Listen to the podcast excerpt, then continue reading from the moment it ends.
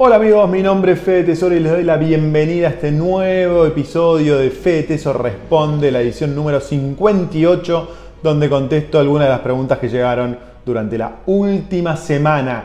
Antes de empezar en esta edición, te quiero invitar este miércoles a un vivo que vamos a tener que es espectacular, con un verdadero especialista del mundo de las inversiones en mercados emergentes vamos a invitar y vamos a tener acá en el canal a José Luis Daza, que es chileno, pero vive en Nueva York desde hace 30 años. José Luis es doctor en economía de la Universidad de Georgetown, es socio fundador y CEO de QFR Capital Management y es miembro del directorio de Moneda Asset Management, una de las empresas financieras líderes de Chile. Ocupó el cargo de director del Departamento de Investigación de Mercados Emergentes del Deutsche Bank, después de una década en el banco JP Morgan como director de investigaciones de mercados emergentes y fue representante del Banco Central de Chile en Asia. Es un verdadero experto en mercados emergentes y es un verdadero lujo, valga la redundancia y la repetición del término, tenerlo acá en el canal. Este miércoles 7 de la tarde lo voy a entrevistar en vivo, así que están todos invitados, no se lo pierdan. Ahora sí, vamos con la primera pregunta del día de hoy. Franco dice, Fede, completamente de acuerdo con los riesgos que Dalio menciona. Sin embargo, él no invierte en oro ni en criptomonedas. Su cartera son principalmente bonos, acciones norteamericanas y acciones internacionales. Hoy, el riesgo de invertir en criptos es mucho mayor que el de acciones. ¿No lo ves así? Franco, me encantó tu pregunta y me encantó tu observación. Coincido 100%. El mercado de criptomonedas, ¿cuántos, ¿cuánto tiempo, eh, cuánta antigüedad tiene? Los bitcoins nacieron hace 10 años, las criptomonedas hace un par de años. Es decir, es muy, muy nuevo. Por lo tanto, todo lo que es nuevo tiene muchísimo más riesgo que el mundo de las acciones que existe en el mundo hace más de 100 años. Y te voy a dar un ejemplo. ¿Cuál es? Comparar el riesgo de invertir en una acción como Coca-Cola, o como Apple, o como Microsoft, o como Amazon inclusive, con el riesgo de invertir en una criptomoneda que tiene un año de eh, creación y que fue creada por un adolescente de 18 años. El riesgo es totalmente diferente. El riesgo de las criptos es mucho mayor que las acciones que te mencioné. Por eso Dalio invierte en grandes empresas, por eso Warren Buffett invierte en grandes empresas, porque manejan también billones de dólares y el riesgo que ellos quieren correr es muchísimo más bajo. Entonces, el riesgo mucho más alto en el mundo de las criptomonedas, pero el potencial de crecimiento también es muchísimo más alto, ¿no? No vas a ganar tanto dinero invirtiendo en Apple, invirtiendo en Coca-Cola potencialmente, como podés ganar si invertís en la nueva criptomoneda que a futuro va a, ser, eh, va a tener mucho éxito. O si el Bitcoin dentro de 20 años realmente tiene eh, la llegada que todos pensamos que va, que va a tener. Pero hay un montón de cosas que pueden fallar en el Bitcoin como también en las criptomonedas. Entonces, el riesgo es muchísimo más alto de invertir en criptomonedas, como muy, muy bien menciona Franco, que invertir en acciones, pero no por eso tenés que descartarlo. Y es para aquellos inversores que pueden soportar el riesgo y que tienen en la mente el potencial retorno que pueden tener. Así que muy buen punto el de Franco. Vamos con la próxima pregunta. Juan dice, ¿alguno está comprado en Apple, Microsoft o Amazon y todas las acciones líderes de tecnología? Me da la sensación que están demasiado caras. Si ven el gráfico, están todos en sus picos máximos históricos. Juan, sí, yo tengo acciones de esas empresas tecnológicas, pero dos temas. La compré hace 10, 15 años, entonces, y, las compré con, con, la intención de nunca más venderlo. Por lo tanto, en mi caso, no pienso venderlas. Ahora, es diferente una persona que no tiene esas acciones y está pensando en entrar. Yo coincido con vos que puede ser un punto de entrada alta, alto, pero no por eso dejaría de comprar. ¿Por qué? Porque hace dos años pensábamos lo mismo y hace cuatro años pensábamos lo mismo. Y con todo el festival de emisión que hay en el mundo, es muy probable que sigan creciendo, con subas y bajas, como siempre decimos. Entonces, yo entraría, entraría en forma gradual, trataría de hacerlo, eh, trataría de promediar los precios, ¿no? Entrar este mes con algo, entrar dentro de dos meses con algo, con algo más, entrar dentro de un año con algo más. Es decir, hacer compras graduales para asegurarse que no estás entrando en un pico y si el mercado entra en una baja durante los próximos meses, tratar de promediar un precio más bajo, ¿entendés? Pero no dejar, no, si realmente querés invertir a largo plazo, yo creo que son acciones que tenés que tener. ¿Por qué? Porque el mundo va para ese lado, la emisión aparte va a ayudar para que este crecimiento continúe. Entonces, sí, están altas, pero pueden estar muchísimo más altas dentro de dos o tres años. Bueno, vamos con la próxima pregunta. Dice Carlos, una duda que me surgió. ¿Las acciones de empresas no pueden funcionar como reserva de valor?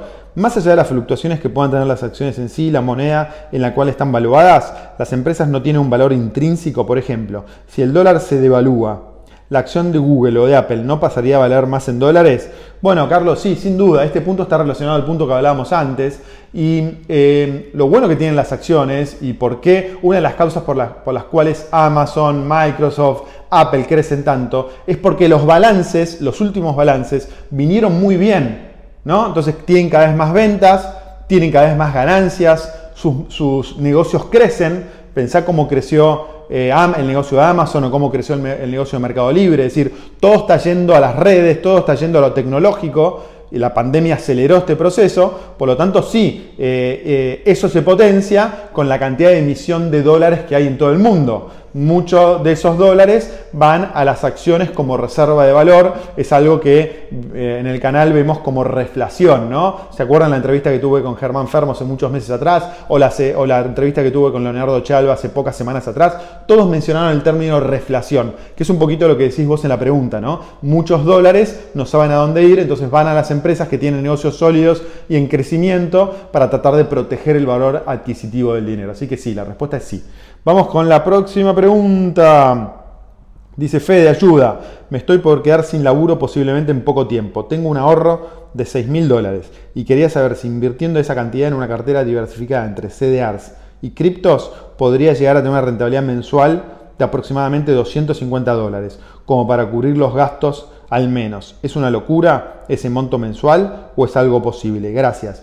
Es una locura, te voy a ser 100% honesto, es una locura, porque pensá que 250 dólares mensuales, estás hablando de 2.500, estás hablando de 3.000 dólares anuales con una inversión de 6.000 dólares tendrías que lograr un retorno del 50% anual en dólares.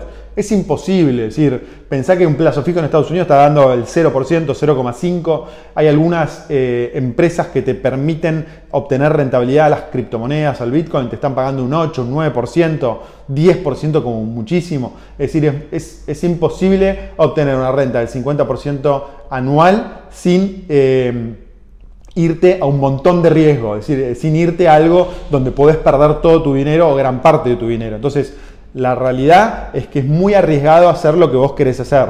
Tenés que tratar de encontrar otra forma de lograr un ingreso, porque lograr un ingreso de 250 dólares con, mensuales con 6 mil dólares es hiper difícil y si lo lográs lo vas a hacer a expensas de eh, correr un montón de riesgo y correr un montón de riesgo quiere decir que podés perder esos 6 mil dólares y podés estar en, el peor escenario, estar sin trabajo y no tener esos 6 mil dólares de ahorro. Entonces, lo que tenés que hacer es tratar de no depender de las inversiones para solventar tus gastos diarios, tus gastos mensuales y tratar de conseguir otra fuente de ingreso, un trabajo, un negocio freelance, etcétera, etcétera. Pero con las inversiones no vas a poder eh, cubrir esos gastos, lamentablemente. Vamos con la próxima pregunta. Andrés, Vamos, Fe, y, esta pregunta es, eh, es, vinieron muchas preguntas similares. Seleccioné la de Andrés, pero hay muchas preguntas similares. Vamos, Fede, depende de todos nosotros también.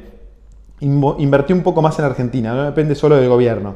Yo voy al Merval y algunos fondos más. Fe, carajo, el problema también somos nosotros.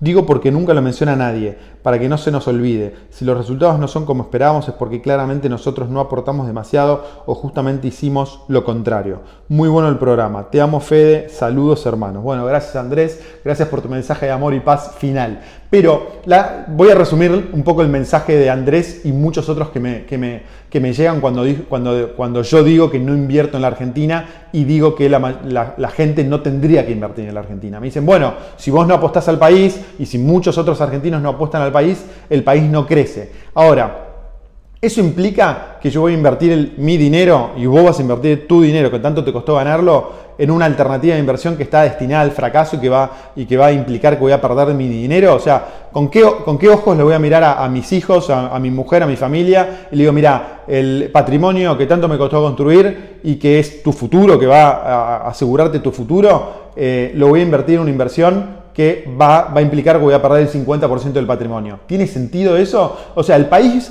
va a avanzar si vos, tu vecino y yo invertimos el dinero en una mala inversión que le va a ir mal, por ejemplo, en bonos argentinos que van a entrar en default o en plazos fijos en pesos que va a implicar que voy a perder el 50% de, mi, de mi poder adquisitivo, no tiene sentido eso. No tiene, o sea, un país no sale adelante con eso. Un país sale adelante si el país crea las condiciones para que no solo los argentinos, sino también los extranjeros, quieran invertir en ese país, en inversiones financieras, en inversiones reales, porque saben que van a tener un buen retorno en promedio.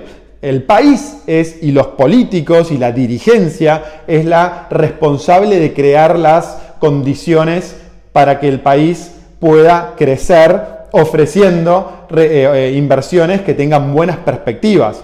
Bueno, si me voy más atrás, los ciudadanos tienen la responsabilidad de elegir políticos que hagan eso.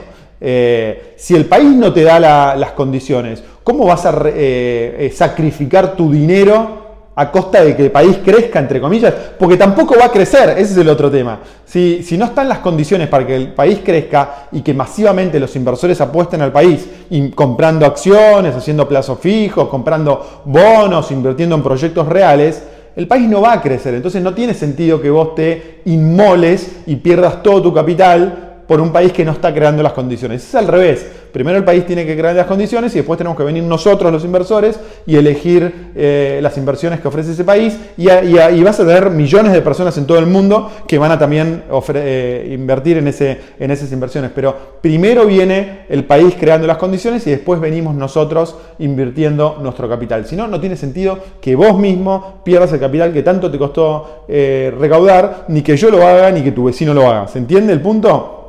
Si quedan dudas, ponedlas acá abajo. Eh, última pregunta, Jeremías, una pregunta muy, muy larga, pero voy a responder la última parte que dice, te dejo una pregunta que tal vez puedas responder por este medio en un Fede Responde. De acá a varios años, cuando tenga un capital suficiente como para que los intereses me permitan vivir sin depender de otros ingresos y lograr esa ansiada libertad financiera, ¿cómo se implementa? En un plazo fijo, si por ejemplo tengo un millón, me, daría el día de hoy 25 mil mensuales. En este caso puedo pasar los intereses y mantener el capital inicial, más allá de que no convenga por la devaluación. Ahora, yo invertí en fondos, CEDAR sin un poco de acciones mes a mes, sigo suscribiendo sumado al interés compuesto. ¿Cómo logro vivir de esos intereses sin perder capital? ¿Estoy obligado a vender, ya sea en cuotapartes, CDR sus acciones o lo que tenga en cartera en ese momento, de ser así, no pierdo capital hasta agotarlo? Sabiendo cómo resolver este interrogante, creo que se despeja el 95% de mis dudas. Bueno, Jeremías, es una pregunta compleja, pero te puedo aportar que hay dos etapas para llegar a la libertad financiera. La primera etapa es una etapa de acumulación, donde vas a asumir un poquito más de riesgo. Eh, ¿Por qué? Porque querés, querés lograr que tu capital se multiplique de tal forma que el día de mañana ese capital puedas vivir de rentas. Cuando logras un capital determinado que te permita eh, con un interés pasivo vivir de rentas, ahí tus inversiones van a ser inversiones de menor riesgo. Entonces no vas a eh, tener la mayoría de tu cartera en acciones, sino tal vez vas a tratar de tener la mayor parte de tus inversiones en inversiones de renta fija, ¿no? con menor riesgo, menor potencial, pero, por ejemplo, real estate pero intereses mucho más predecibles y mucho, mucho, menos volátiles. Entonces, cuando sos joven o cuando estás eh, tratando de que tu capital crezca, bueno, asumís más riesgos, ¿no? Lanzás nuevos emprendimientos, invertís en startups, invertís en pequeñas empresas que tienen alto riesgo pero alto potencial, invertís en criptomonedas, pero cuando tenés un capital más importante, te vas a inversiones un poco más conservadoras, que no tengas tanto para perder, tampoco tengas tanto para ganar, pero por ejemplo que te den asegurado un 6-7% anual, con poco riesgo, de tal forma de poder vivir de, ese, de esa renta. Entonces, son dos etapas diferentes con dos estrategias de inversión diferentes. Las estrategias de inversión, y este es un punto muy, muy importante, van cambiando en función a los objetivos que tenés. Cuando estás en una etapa pasiva, que no querés acumular, sino que querés generar renta, tu estrategia cambia hacia menor riesgo, menor rentabilidad, pero flujos mucho más asegurados. Estoy resumiendo una respuesta un poco que puede ser bastante compleja y bastante larga en este, estos 2-3 minutos, pero de esa manera lo haces. Y puede haber una combinación entre vender algo de capital y para, sobre todo ahora que estamos en una etapa de pocas rentas, para tratar de acompañar la renta que te da. Entonces, si por ejemplo vos necesitas 100 para vivir al año y con los intereses sin vender capital generás 70 y querés generar otros 30, podés vender esos 30 de algo de tu capital y necesitas correr un modelo de tal forma de tratar de predecir cuándo ese capital se va a agotar. Como máximo lo que querés lograr es que ese capital se agote cuando vos te moriste, ¿no? Entonces, obviamente no puedes saber cuándo te moriste, pero más o menos sacás modelos matemáticos y estadísticos para tratar de tener eh, una buena probabilidad de llegar lo más, lo más largo posible. Pero bueno, hay asesores financieros que se encargan de modelar todos esos escenarios y tratar de ayudarte a tratar de lograr un escenario lo más seguro posible. Bueno, con esto cerramos este episodio de FDT se responde. Acuérdense de acompañarme en la entrevista que voy a hacerle a José Luis Daza este miércoles a 7 de la tarde para hablar de mercados emergentes. Una persona muy destacada en el, canal. No dejes de poner todas tus preguntas acá abajo, ponerle me gusta al video, suscribirte al canal si no lo hiciste, compartir el video y nos vemos este miércoles con más inversiones y finanzas. Un abrazo grande y nos vemos pronto. ¡Chao!